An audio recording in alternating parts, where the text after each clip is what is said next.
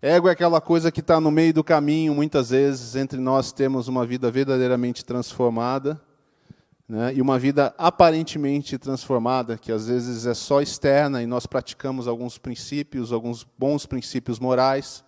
A gente vive regras que nós criamos a partir das Escrituras. Eu digo regras a partir das Escrituras porque as regras das Escrituras, as suas orientações, são para vivermos de um coração transformado para fora. Né? E às vezes nós é que transformamos essas regras em regras externas para nós cumprirmos, para ficarmos bem na foto. É isso que acontece. Tudo isso tem a ver com ego.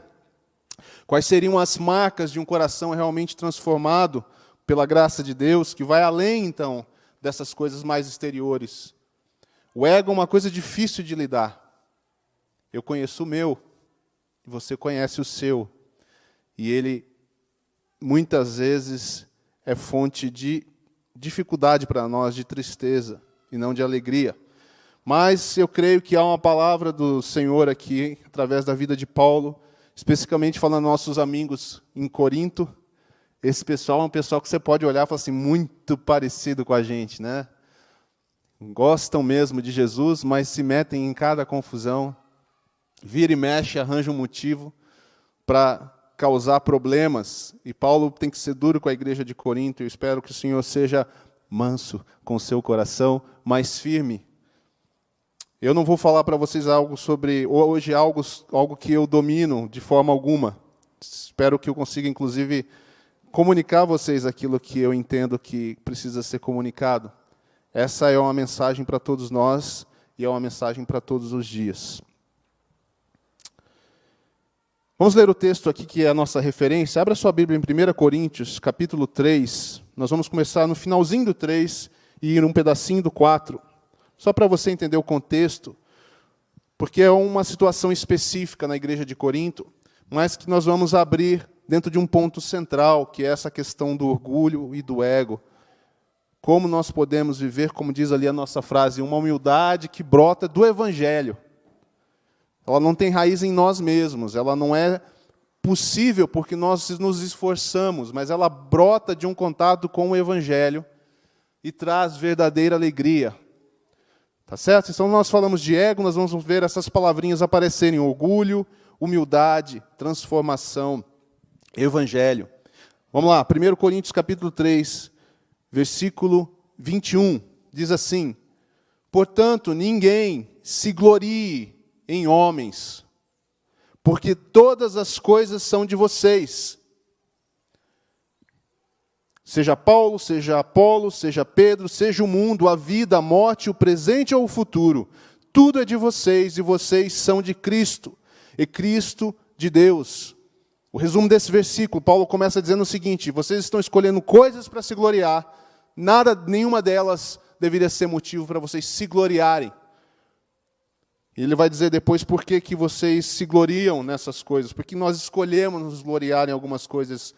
Ele diz no versículo 1 do capítulo 4: Portanto, que todos nos considerem como servos de Cristo, encarregados dos mistérios de Deus, falando a si mesmo e desses apóstolos. Versículo 2: O que se quer, o que se requer desses encarregados é que sejam fiéis. Eles não fazem mais do que obrigação, sendo quem são.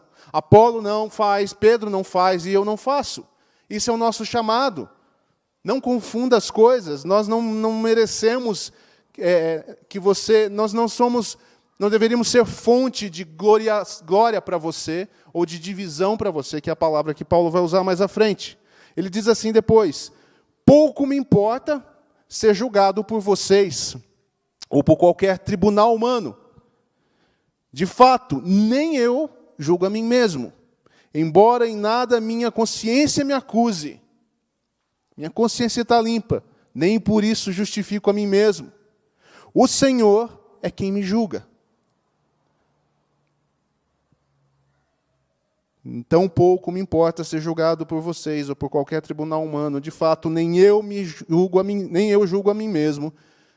Embora minha consciência pode até estar limpa, eu não julgo a mim mesmo. O Senhor é quem me julga.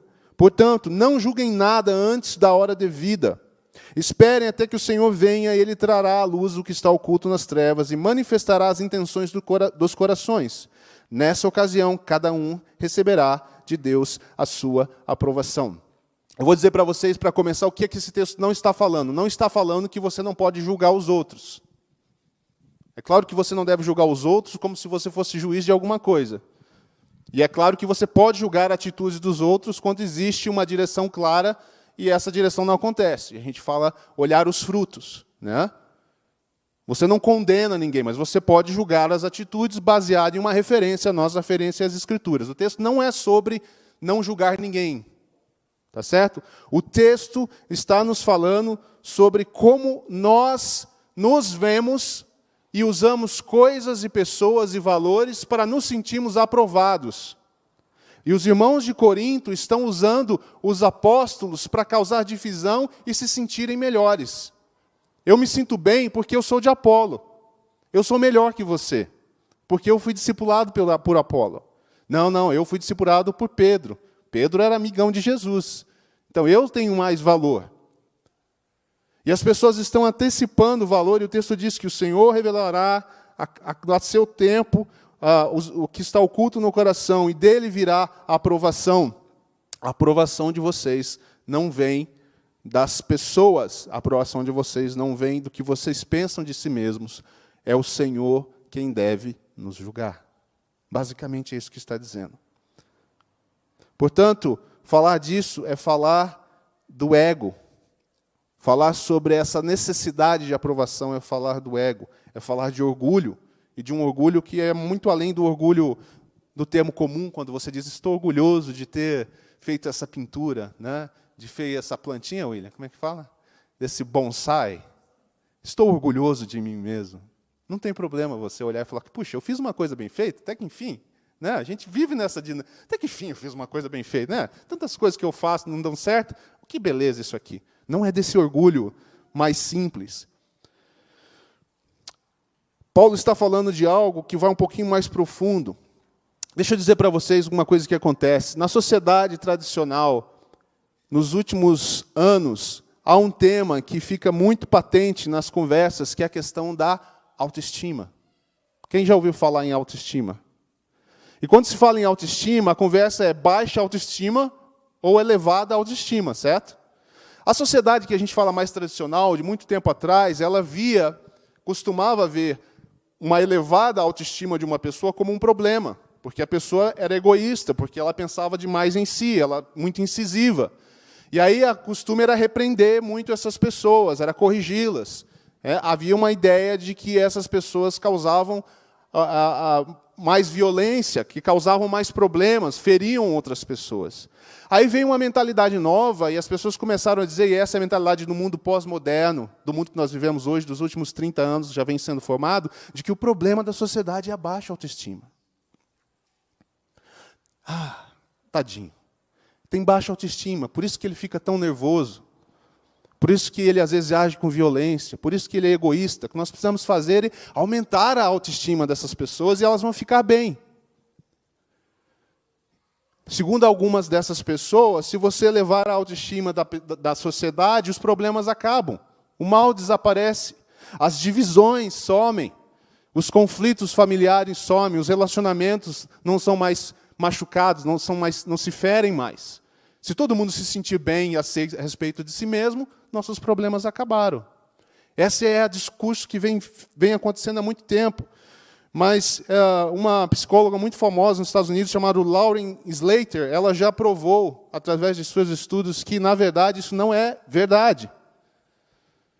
Não é se auto-exaltando ou elevando simplesmente a sua, a sua estima, sua autoestima, que você vai ficar bem e que os problemas sociais da nossa sociedade vão desaparecer. Ela diz assim: as pessoas com autoestima elevada, na verdade, muitas vezes são mais perigosas para aqueles que as rodeiam do que as pessoas com baixa autoestima.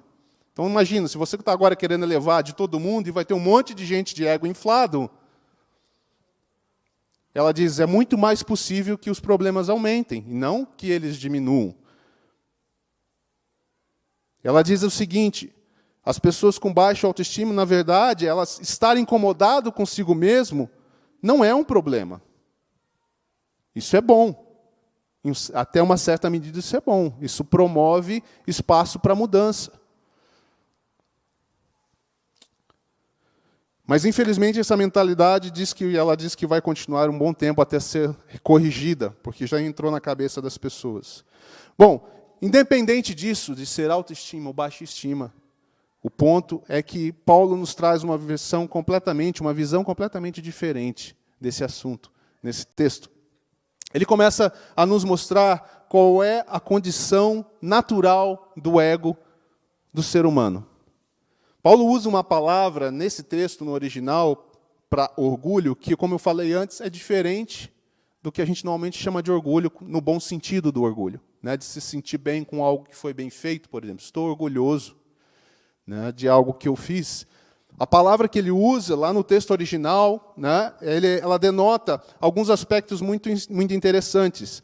E o teólogo Tim Keller ele escreve sobre isso. Ele diz que essa palavra no original, ele fala, Paulo com certeza queria dizer algo para nós aqui, queria nos chamar atenção para esse assunto, porque a palavra que ele usou praticamente criou uma nova palavra sobre isso. E a palavra que ele usou traz quatro sentidos para o ego, para a gente entender como o ego é, a cara do ego. A primeira coisa que essa palavra significa é que o ego é vazio. O nosso ego, a sua característica é que ele é vazio. Um outro estudioso diz, é, dizia que o ego humano natural é fundamentado em algo além de Deus. O ego busca algo que lhe dê senso de valor, de singularidade, de propósito, e nisso se apoia. É isso que o ego está procurando. Por quê? Porque ele é vazio. Falta alguma coisa lá no nosso ego. E a única coisa que preenche esse lugar é Deus. E todas as vezes que nós tentamos encher esse vazio com algo que não é Deus, toda vez que você balança, chacoalha.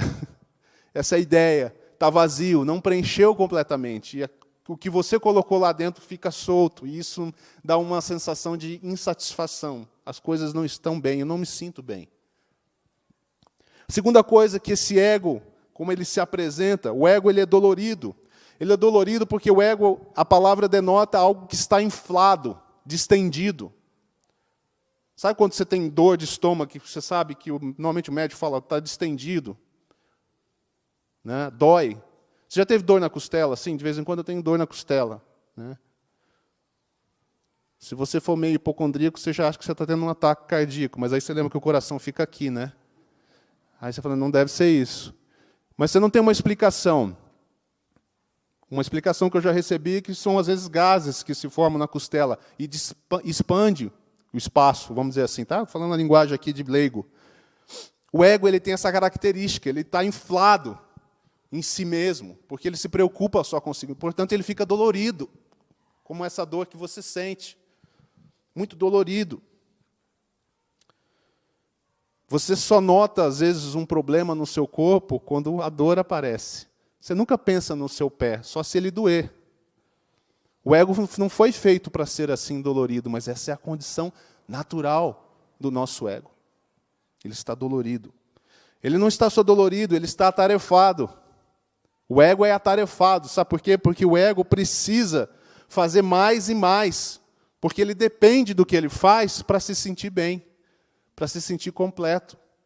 E é o mais muito destrutivo, porque muitas vezes ele faz não pelo prazer do que ele faz, mas para fazer mais do que o outro.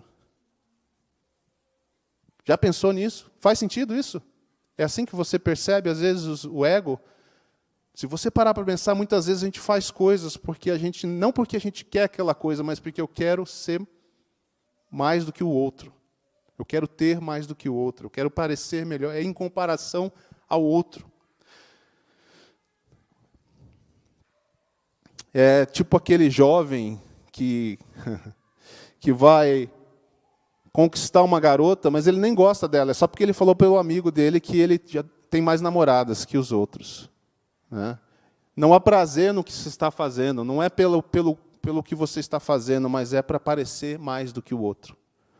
É para ter um, uma diferença. O ego fica tarefado, ele precisa fazer alguma coisa. E a última coisa que Paulo, que Paulo tenta nos passar através dessa palavra que ele usou para ego, para orgulho, desculpa, é que, o, que liga ao ego é a palavra frágil. Essa ideia é simples também, porque se ele diz que o ego é algo que está inflado, distendido, pensa comigo como ele é frágil. Basta uma pequena coisinha, tipo aquela bexiga que se encheu demais. Já fez isso no aniversário das crianças? Você enche e fala, hum, essa aqui eu passei do ponto. Você olha assim e ela está pronto para estourar. Qualquer, se alguém espirrar na sala, ela estoura. Estoura mesmo. Está inflado, o ego é frágil. Qualquer coisa ao seu redor pode causar uma ruptura. Não é assim que nós nos sentimos às vezes? Nós estamos com o ego nessas condições. Basta a pessoa falar uma palavrinha, não precisa ser grande coisa. E o nosso ego já se manifesta. E nós costumamos dizer assim que ah, meus sentimentos, feriu meus sentimentos, mas na verdade sentimentos não podem ser feridos. Na verdade o que fere é o seu ego. Sentimentos não podem ser feridos. Sentimentos são sentimentos. É uma coisa que simplesmente uma, uma emoção, algo que acontece. O que fere, no fundo, é o seu ego. Por algumas dessas razões que nós estamos vendo aqui. Tim Keller diz também que o orgulho que se relaciona a essa condição é o prazer de se sentir melhor do que os outros. É esse é o orgulho que ele está colocando aqui. Não se glorie. Não fique preocupado em as pessoas julgarem você. No fundo, no fundo, nós fazemos todas essas coisas porque nós queremos ser bem avaliados. Eu quero me sentir bem com o que eu sou, com o que eu faço. E eu consigo fazer isso melhor me comparando aos outros. O meu problema está no meu ego, que quer ser satisfeito. É isso que os nossos irmãos em Corinto estão fazendo também. Eles se comparam, baseado em algo externo, não porque eles querem ser de Pedro ou de Paulo, mas porque eles veem vantagem em ser de um ou de outro. Eu tenho, eu me glorio, eu me sinto bem em dizer que eu sou de Paulo. Isso me dá uma satisfação, mas isso é um problema do ego. Paulo quer mostrar aos irmãos, então, que há uma visão diferente para o ego. Qual é a visão transformada ou transformadora de um ego que está aprendendo a ser diferente? Paulo nos diz nesse texto: versículo 3 e 4. Pouco me importa ser julgado por vocês ou por qualquer tribunal humano. O que ele está dizendo é o seguinte: eu não vou deixar que a minha, minha identidade seja moldada pela opinião das pessoas. E essa parte é interessante, porque hoje em dia, dentro daquilo que nós falamos hoje, desse negócio de elevar a autoestima, você já deve ter ouvido muito sobre isso. Esquece o que os outros estão falando. Não se importe, deixa para lá, siga seu próprio valor, siga seu próprio princípio. Só que nós não somos capazes de seguir nossos próprios valores. E Tim Keller diz, a menos que você seja muito frouxo de valores, bem baixinho aí, você vai conseguir cumprir tudo que você colocar para você. Toda vez que você fica estabelecendo padrões para você cumprir, você acaba trabalhando de uma forma que em algum momento você vai ter o seu ego ferido de novo. Paulo propõe, então, que nós não olhemos nem para os outros como fonte de aprovação. Isso que ele diz quando ele diz: Não serei julgado por ninguém, não serei avaliado por outros nesse sentido. A minha identidade está em outro lugar. Ele diz: Eu não serei avaliado por mim mesmo também, porque eu não tenho essa condição. E mesmo que a minha consciência esteja limpa, eu não julgo a mim mesmo. Porque eu posso estar naquele momento achando que a minha consciência está limpa, mas consciência limpa não é prova de inocência. Não significa que eu não fiz algo errado. A gente pode imaginar que talvez em algum momento Hitler tinha consciência tranquila. Ele era inocente? Não. Nós também não somos inocentes só porque achamos que na nossa consciência está tudo bem. Não, eu não fiz nada de errado, eu não, eu não, não pratico nada de errado, eu estou bem. Paulo deseja ser julgado unicamente pelo Senhor. Portanto, ele vive uma vida agora onde a sua identidade está baseada nisso. A sua alegria, a sua satisfação interna não depende mais da aprovação dos outros e nem de si mesmo. Essas são duas armadilhas. Toda vez que nós deixamos que a nossa satisfação venha dessa aprovação dos outros ou da aprovação de nós mesmos, nós não nos sentiremos realizados. Saiu uma matéria uma vez da Madonna, Madonna é meio antiga, né, para a maioria das pessoas, né? Sabem quem é Madonna, né? Cantora, tal. Né?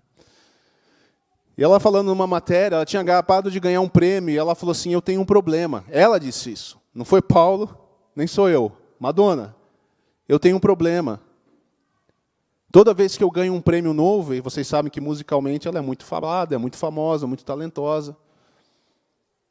Toda vez que eu ganho um prêmio, eu acho que aquele prêmio vai ser aquele que vai me deixar satisfeita. Quando eu acordo no outro dia, eu já estou agoniado, eu já preciso pensar qual é o próximo trabalho que eu vou fazer para me sentir bem. E eu já cheguei à conclusão que eu nunca vou me sentir bem. Foi a Madonna que falou. Comparativamente, ela está né, num outro nível de realização e de, né, de, de, de, conhecimento das pessoas, né, de influência do que nós. Muito além. Nós nunca chegaremos a ser tão famosos quanto ela.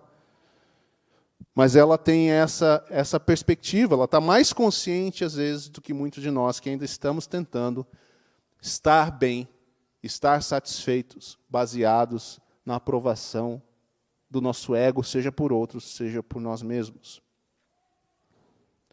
O que Paulo está dizendo, gente, em outras palavras, é que ele não vai deixar que as suas falhas ou os seus pecados influenciem a sua identidade, porque ele tem a sua identidade em outro lugar.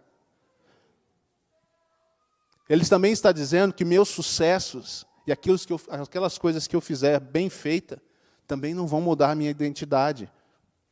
Não é nem o fracasso e nem o sucesso, a minha identidade, o meu ego vai se submeter a uma outra perspectiva. E aqui onde ele introduz a humildade do evangelho. Quero deixar uma frase para vocês do Tim Keller, que para mim é a frase do dia, da semana, sobre isso. Ele diz assim: "A essência da humildade resultante do evangelho não é pensar em mim mesmo como se eu fosse mais, nem pensar em mim mesmo como se eu fosse menos, é pensar menos em mim. A essência da humildade não é pensar mais em mim mesmo ou pensar menos, não é estar em. Quando, deixa eu dizer isso para vocês, quando você existem dois tipos de pessoas. Ou elas oscilam entre a baixa autoestima ou a elevada autoestima. Quando eu penso na elevada autoestima e sou esse tipo de pessoa, eu penso demais em mim mesmo, em um certo sentido. E o que tem baixa autoestima pensa de menos sobre si mesmo. Ele olha no espelho e não se sente satisfeito. Ou ele olha no espelho e faz assim: rapaz, eu sou demais, hein? Ou ele olha no espelho e nunca está satisfeito. Tem sempre algo que o, o desanima. Por que, que eu sou assim? Por que, que as coisas não dão certo comigo? O centro da vida dele é ele mesmo. O seu ego domina as suas ações e a sua satisfação. Não há verdadeira humildade. Não há ainda o entendimento do caráter e da formação de Cristo de forma clara em si, nessa pessoa. Por isso Tim Keller diz, não é sobre você pensar mais, nem é sobre você pensar menos sobre você mesmo. É passar menos tempo focado em você. É menos de você no dia a dia. Paulo diz: Eu não me importo com a opinião dos outros. Eu não me importo nem com a minha opinião. O humilde verdadeiro, ele não se ama e nem se odeia em excesso, mas ele tem a humildade do evangelho. Outra forma de chamar isso é esquecer um pouco de si mesmo. Esquecer um pouco de si mesmo. Como é que a gente pode fazer isso, gente, então? Bom, a dica começa no versículo 4, no finalzinho, quando Paulo diz: O Senhor seja o que me julgue. É desejar que a nossa aprovação venha sempre do Senhor. Sabe o que acontece, gente? Jesus nos tirou do tribunal da condenação. Nós deveríamos estar no tribunal, por isso Paulo usa essa linguagem do tribunal, ele acrescenta ali, não, não, não, não me deixo, não deixo que outros me julguem, nem nenhum tribunal humano. Eu não vou cair nessa armadilha de ser julgado por homens. Aliás, eu não vou cair na armadilha de ser julgado nem por mim mesmo. Eu não tenho nem essa condição de julgar a mim mesmo. O Senhor me julgue. Isso parece uma frase bonita, mas essa frase é muito profunda e muito necessária. Porque, no fim das contas, o que nós buscamos, o que a Madonna estava buscando, é ficar bem na foto. é se sentir bem com si mesmo. Mas ela não consegue fazer isso e nós não vamos conseguir também. O nosso problema é o problema do ego, que está vazio muitas vezes, que está dolorido. Ninguém pode falar nada. A gente já se sente agredido, criticado. Nosso ego está inflado, está orgulhoso, por isso ele se torna frágil. E aí, quando eu estou preocupado com a opinião dos outros, eu estou preocupado se ser de Paulo vai dar mais likes no meu Instagram do que ser de Apolo. A minha vida se torna em função do que está acontecendo exteriormente. E eu não fico bem. Se o resultado da minha empresa não foi bom, se o resultado do meu ranking lá na empresa não foi bom, eu não me sinto bem. E isso na nossa área com Cristo, mesma coisa. Já não há mais condenação para aqueles que estão em Cristo. Cristo me tirou do tribunal, ele ficou no tribunal, ele foi julgado por homens maus e foi crucificado no meu lugar. Paulo se sente bem consigo mesmo, sem se importar com sucessos e suas falhas, porque ele, ele recebe essa verdade, ele aceita essa verdade. Eu fui liberado do tribunal. E ele diz isso para si mesmo todos os dias. Porque o que importa na nossa vida cristã, como a gente sempre tem falado, é que a verdade de Deus seja de fato maior do que a nossa verdade. E eu preciso, todo dia, me tirar desse tribunal, porque sou eu que me arrasto para lá, para um lugar de condenação, para um lugar de dívida. E Cristo conquistou para nós um lugar de dívida. Nós voltamos para esse tribunal da aprovação humana, da aprovação por nós mesmos todos os dias. Mas Cristo venceu e tomou o nosso lugar. A única opinião que interessa é a opinião do Senhor. Qual é a opinião do Senhor a seu respeito? A seu respeito, a meu respeito não há mais nenhuma condenação para aqueles que estão em Cristo. A pergunta é: você está em Cristo? Você rendeu sua vida ao Senhor Jesus, você recebeu o sacrifício dele em seu favor. Não há mais condenação. Você pode viver uma vida livre do seu ego. Ah, que maravilha, né, que seria? Por isso eu disse antes, eu não cheguei lá ainda. Meu ego me atrapalha muitas vezes nesse sentido que nós falamos aqui. Tem dias que ele está com problema de vazio, tem dias que ele está com problema de dolorido, tem dias que ele está com problema de atarefado, inflado, a ponto de estourar. E o problema do ego inflado é o mesmo do ego já estourado, porque o que está estourado queria estar inflado, e o que está inflado está a ponto de ser furado e estourar, não tem saída a não ser trazer a verdade de Deus. O meu valor, em primeiro lugar, vem da obra que Cristo fez por mim. Isso tem a ver com o cristianismo, com ser cristão. E se eu entender isso, se você entender isso, o caminho é um caminho de verdadeira humildade que resulta, opa, não resulta, resulta em alegria. Você quer se sentir alegre? Quer se sentir melhor com si mesmo? Consigo mesmo, o caminho não é buscar a aprovação dos outros, conquistar para que os outros vejam, se portar de maneiras que os outros falam, que esse cara é joia. Não é não fazer essas coisas. Vocês estão entendendo, né? Você vai ser o melhor que você puder, trabalhar bem, fazer com excelência, mas a sua identidade não está mais atachada, não está mais ligada a isso. Fiz tudo que podia, ninguém gostou, pobre de mim. Que vida triste. Às vezes a gente não consegue. Eu entendo você. A gente já sabe de algumas dessas coisas, mas a gente se deixa arrastar para aquele lugar ali que não é nosso lugar mais. Nós precisamos, é assim que Paulo nos incentiva, somente trazendo isso para o nosso dia a dia, todos os dias, é que nós vamos fazer isso. O que é que Deus pensa a seu respeito? Quando você conhece a Cristo, ele aplica a você a mesma palavra de Mateus 3. Mateus 3? É. Eis o meu filho amado, em quem eu tenho muito prazer. É esse o amor que você precisa acima de todos. Não é o amor das pessoas, eu sei que isso é legal. Nem é muitas vezes você se amarra a si mesmo.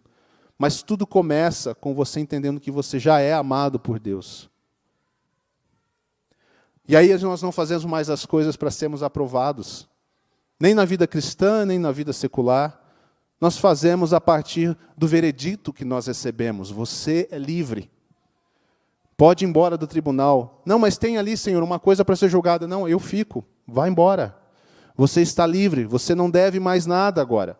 E agora você pode desempenhar um bom papel a partir do veredito. E não desempenhar um papel para ter um veredito. Não é mais a respeito de o que vai ser dito de bom a seu respeito, porque já está sendo dito em Cristo. Você é meu filho amado, minha filha amada, em quem eu tenho prazer. É assim que nós cremos, nós precisamos aplicar a nós a perfeição de Cristo, ao invés de ilusoriamente tentarmos ser perfeitos e conquistar a aprovação dos outros ou a nossa própria aprovação. Tem pessoas que sofrem com a aprovação dos outros, tem pessoas que sofrem com a sua própria aprovação e tem pessoas que sofrem com os dois. Eu pessoalmente tendo a ser desses do meio. Instável, né? Sofre um dia com a aprovação das pessoas, no outro dia, quando acha que se livrou, começa a sofrer com a aprovação de si mesmo. Nós não precisamos viver assim. Nós podemos lidar com as nossas dificuldades, mas a partir desse lugar de liberdade, de humildade fundamentada no Evangelho. Eu sou amado por causa da obra de Cristo. O veredito sobre a minha vida, a minha vida está aprovada em Cristo. Está aprovada em Cristo. Eu posso desempenhar os meus papéis a partir desse lugar. Então agora eu vou saber lidar com meus sentimentos que vão aparecendo. Se eu me sentir rejeitado ou se eu me sentir o máximo, eu vou trazer isso para o lugar de que eu não sou julgado por ninguém, não me importo com a opinião de ninguém, nem com a minha mesma, só o Senhor me julga. O Senhor me avalia. O Senhor me avalia e Ele tem algo bom sendo dito a respeito de mim. Romanos 8:1, né? Agora já não há condenação alguma para os que estão em Cristo Jesus. Todos os dias nós vamos ter que viver isso, gente. Trazer isso para a nossa vida. Andarmos nessa verdade. O Senhor me aprova em Cristo. Ou nós vamos estar aí com 90 anos de idade querendo ainda a aprovação das pessoas ou se sentir aprovado por si mesmo. Não há problema algum que você busque excelência. Não há problema algum que você seja o melhor na sua área. Mas não coloque seu coração nisso para receber aprovação. Nós estamos aqui como pessoas que acreditam na, acreditam na eternidade. É a aprovação na eternidade que importa. Pode ser que você seja aprovado pelos homens, pela sociedade, nesse tempo que você vive, talvez não, talvez sim. O que você não pode é deixar a sua vida ser ditada e a sua satisfação vir disso. Mas de saber, de estar com o Senhor e falar: Senhor, obrigado, porque eu sou julgado somente pelo Senhor e que o Senhor não me condena em Cristo e eu sou livre e eu não vou deixar que meus sentimentos me tirem do caminho. Eu não vou me gloriar em ninguém. Eu não vou me gloriar no que eu tenho. Eu não vou me gloriar porque eu sou da igreja tal. Eu não vou me gloriar porque eu tenho tal coisa. Eu não vou me gloriar porque eu penso igual fulano, e esse fulano é importante. Está vendo como você quer trazer a atribuição de glória para você a partir de outros e de outras coisas? Tem um versículo aqui que diz. Onde está isso? Versículo 6, né? Diz: Ninguém se orgulha a favor de um homem em detrimento de outro. Não se compare. Não fique comparando as coisas para se sentir bem. Confie no Senhor, no que Ele fez por você. Essa é a palavra de Paulo para nós, para que a gente viva nessa verdade. Um ego transformado é um ego que conhece o caminho da cruz que busca a verdadeira humildade fundamentada no Evangelho, onde nós somos, tanto de Paulo quanto de Pedro. Deixa eu ler de novo aqui, né? Ele diz: Ninguém se glorie em homens, porque todas as coisas são de vocês. Vocês estão preocupados em separar as coisas e classificar as coisas e se comparar. Tudo é de vocês porque vocês estão em Cristo, nesse sentido. E vocês são amados por Deus e aprovados por Deus em Cristo. Paulo é aquela pessoa que consegue ir para frente do espelho agora, por causa do Evangelho, e ele não se fica inflado por ser o apóstolo número um. Antes ele diz: Eu sou o maior dos pecadores. Mas isso não faz de Paulo aquele cara, eu sou o maior dos pecadores, né? Não. Eu sou o maior dos pecadores, mas a graça de Cristo me alcançou. Por isso eu sei estar contente em toda situação. Se você juntar tudo que Paulo fala, está tudo conectado a um coração de verdadeira humildade. Deus tem feito coisas fantásticas. Paulo é o mesmo que diz: Eu fui arrebatado até o terceiro céu. Eu vi coisas lá que não dá nem para falar para vocês, que eu nem sei se eu sei explicar ou se vocês iam entender. Mas a minha identidade não é a respeito disso. Eu não sou o cara, porque Deus me deu essas oportunidades. Assim como eu não sou o pior dos caras, por causa de saber que eu sou o maior dos pecadores. A minha identidade está no Senhor. E Ele disse: Eu amo você, Paulo. Eu amo você. Eu quero que você viva a partir dessa verdade. Fixe essa verdade no seu coração. Se você entender isso, se eu entender isso, nossas relações serão transformadas. Porque agora você relaciona com as pessoas na base da aprovação que Deus te dá, e não da aprovação que você espera. Nossas reações são todas baseadas nesse problema do ego inflado, do ego vazio, do ego dolorido, do ego fragilizado. Se o nosso ego estiver forte, quando ele se faz fraco em Cristo, nossas relações serão diferentes, nossas respostas serão diferentes, nosso amor será maior e nossa humildade será mais visível. Amém? Difícil, né? Sim ou não? O que, que a gente faz agora? A gente confia em Deus. A gente continua confiando em Deus, mesma coisa de antes. Vamos orar sobre isso juntos? Queria convidar você para você ficar de pé. Nós estamos também caminhando para o final. Nós vamos pedir ao Espírito Santo que ele fale conosco, fale com você. Essa é uma mensagem daquele tipo que é muito pessoal, né? Cada um tem suas lutas. Só você sabe como é que você tem lidado com essa coisa da aprovação? Eu não quero desmerecer a sua dor, a sua dificuldade. É difícil. É muito difícil, porque é uma coisa bem profunda em nós, né? O ego é praticamente a nossa identidade, num certo sentido. Coloque seu coração diante do Senhor.